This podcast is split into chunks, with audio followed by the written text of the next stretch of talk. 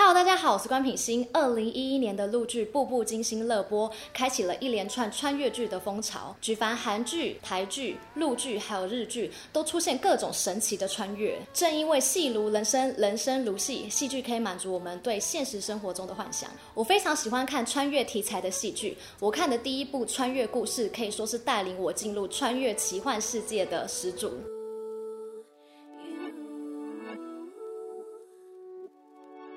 一九九二年，日本小学馆少女漫画杂志连载日本漫画家渡濑悠宇的作品《梦幻游戏》。这部漫画故事采用中国风为背景，以四神和二十八星宿为基础，描述一名十五岁的少女美珠和好朋友小维进入学校图书馆，打开一本名叫《四神天地书》的禁书，两人意外一起掉进书里，成为神之巫女。他们都必须集结自己所属的七星士，召唤出神兽，拯救国家。而女主角美珠也与朱雀七星士之一的鬼秀展开一段跨时空恋爱，开始了最早的穿越时空恋曲。说他们是二次元的四爷和洛希，一点也不为过。这部九零年代最畅销的少女漫画，在当时火红的程度不输《步步惊心》。早在二十八年前就有穿越时空的故事，只能说穿越的魅力到了二零二零年还是很有吸引力。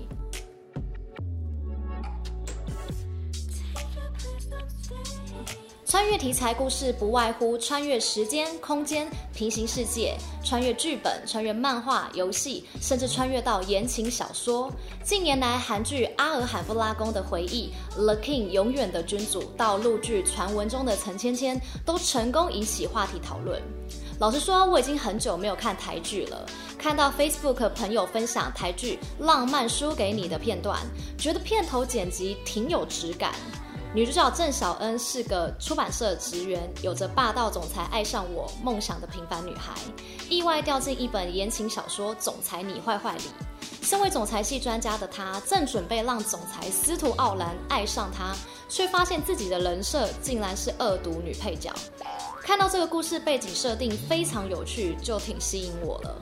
目前追到最新一集 EP 十，感觉跟我很喜欢的一部川漫韩剧《W 两个世界》有异曲同工之妙。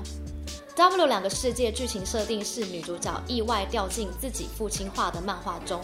恰巧两次都解救身处危险的漫画男主角和女主角展开一段奇幻冒险的爱情故事。两部戏剧都是掉进文本里，而《浪漫输给你》不一样的地方，则是言情小说的人物在现实世界里似乎也有对应的角色。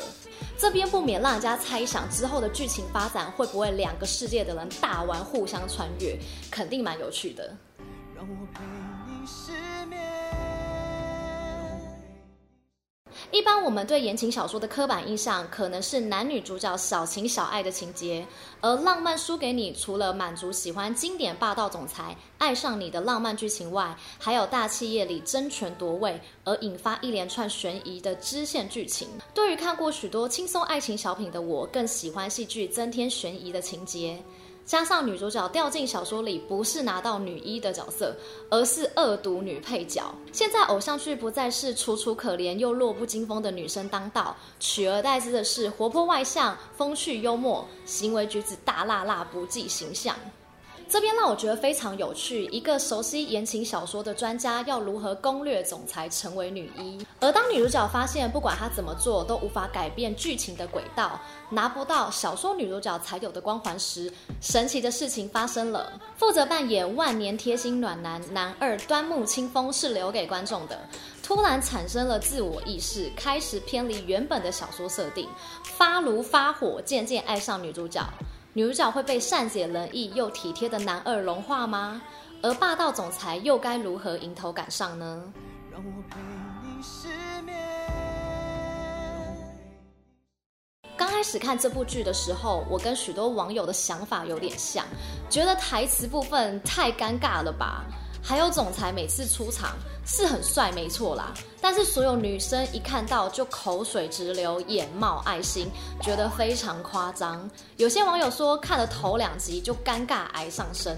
But 我后来发现，这就是言情小说啊，言情小说就是这样啊。倘若你有经历言情小说蓬勃发展的时代，你就会发现，浪漫输给你是完完全全的贴近言情该有的特质，是很原汁原味的。第五集开始，小恩跟奥兰两人因为修马桶的契机开始同居的生活。我蛮喜欢这边的场景，两人在同一屋檐下，看似日常的片段，斗嘴又有趣的互动，我常常在荧幕面前笑出来。总裁系列的偶像剧最怕拍成没有新意，但是演员们之间的演绎，不管是小恩的死党三人组，楚楚可怜的小说女一楚楚，最重要的是贴心温柔又高又帅，声音又富有磁性，一听感觉耳朵就要怀孕的男二端木清风，都成为我想要继续看下去的动力。让我陪你失眠我自己最喜欢的两个剧情，第一是总裁怕黑的部分，在这边你可以感受到编剧开始告诉你，帅气冷酷的司徒奥兰，表面看起来是个十全十美的极品男，心底也是有脆弱的一面。正如小恩所说，小说男主角一定都要有不为人知的过去，小时候一定要有创伤，司徒奥兰也不例外。不过，奥兰小时候的创伤，我觉得有点不优，不太喜欢这样的安排。在第五集当中，奥兰家里突然停电，奥兰拉住小恩寸步不离，洗澡时还要小恩在门外举着手电筒，连睡觉也要小恩在旁边。小恩又是说故事，又是尽责的发光，累到请奥兰让自己睡觉。奥兰要小恩保证自己不会跑走，小恩则握住奥兰的手，保证自己哪里都不去。睡着的小恩渐渐松开手，奥兰牵起小恩的手，慢慢入睡。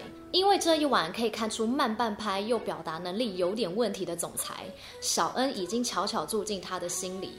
我非常喜欢这段两人之间的化学变化。再来是所有男二端木清风出现的场景，我都很喜欢。端木清风是个标准的男二设定，外表又高又帅，是标准配备外，温柔体贴又心思细腻，总是在小恩需要帮助时出现，难过的时候陪他一起难过，开心的时候陪他一起开心。我陪你失眠。清风因为小说设定必须与总裁一起喜欢上楚楚，小恩、清风两人原先是战友关系，后来相处过程，清风开始渐渐爱上小恩，关键就在第六集，小恩曾对他说：“你摸摸你的心，你想为谁一往无前，你就会为他争取。”这段正是让我掉进小青派漩涡，下一秒让我站在荧幕前。你有发现小恩讲完这段话后，画面带到清风背后有一阵火焰吗？我认为台剧现在的制作水准越来越厉害，这道火焰在画面上呈现的挺美的，搭配连城祥演技及背景音乐，我看得非常心动。这道火焰出现后，清风发炉，清风发火，在网络上引起大家的讨论，纷纷在猜为什么会有这道火焰。到第十集为止，火焰总共还出现两次，一次是小恩感到自己不管做多少努力，还是在女配角的人设，心灰意冷之际，试图故意让自己生病，想回到现实世界。清风及时赶到照顾她。看到小恩心碎之际，将他拥入怀里。此时火焰再现。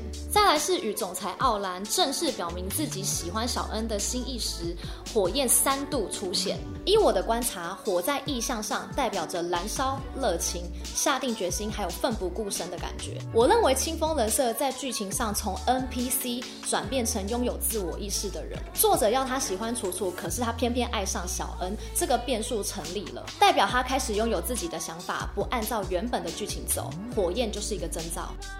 另外，火焰也可以代表燃烧自我、照亮、奋不顾身。人物介绍也说，清风有个不为人知的秘密，会不会清风最后有所牺牲让我？这样超自然的画面也同样发生在霸道总裁身上。在第九集，奥兰失眠睡不着，脑中想的都是小恩，他自己百思不解，不是应该要想着楚楚才是？拿起手机确认好小恩的对话视窗，传了问候简讯过去，回复的竟然是楚楚，自己也懵了。怀疑自己刚刚有传错吗？最后画面停在手机字体发出光环特写。我认为对比清风，奥兰此时心尚未坚定，他还不清楚自己真正喜欢的对象是谁，他尚未偏离剧情轨道。作者设定他就是要喜欢楚楚，所以手机简讯自动转发给楚楚，这个光环就是一个暗示。从种种情节发展来看，不管是清风的摸头杀。温柔体贴的及时问候，带小恩吃好吃的美食，去海边钓鱼散心，做双人瑜伽运动。刺激让人心情愉悦的脑内啡，比起总裁的慢半拍、刀子嘴、口是心非，默默觉得小恩跟清风的 CP 感爆棚啊！难道霸道总裁的光环要失灵了吗？不禁让我想到，剧情走向会不会像二零一二台剧《粉爱粉爱你》创造偶像剧难得一见的男二配女一呢？让我陪你有趣的是，第十集霸道总裁终于醒了，开始对清风吃醋。强行拉走小恩时，自己脑海也浮现现实世界跟自己长得一模一样贺天行的记忆，似乎也开始拥有自我意识，眼里已经看不见楚楚。会是因为这样的原因，让他产生与小恩的连结吗？一方面，傲兰与清风都爱上小恩时，小恩的脚下也出现了女主角才有的光环。从第十一集预告可以看到，小恩开始要经历小说女一的遭遇，被陷害、被误会等等。会是沦为女配角即将黑化的楚楚吗？我推测，从楚楚的衣着装饰来看，开始有黑色暗色系服装元素，以及司徒莫兰的出现，很有可能会是被利用的棋子。剧情开始要进入高潮，你是傲小派，念起来好怪，还是小青派？目前为止，你最喜欢哪一个经典桥段？欢迎在底下留言跟我讨论。如果你喜欢我的影片，帮我分享、按赞加订阅。那我们下次影片见喽，拜。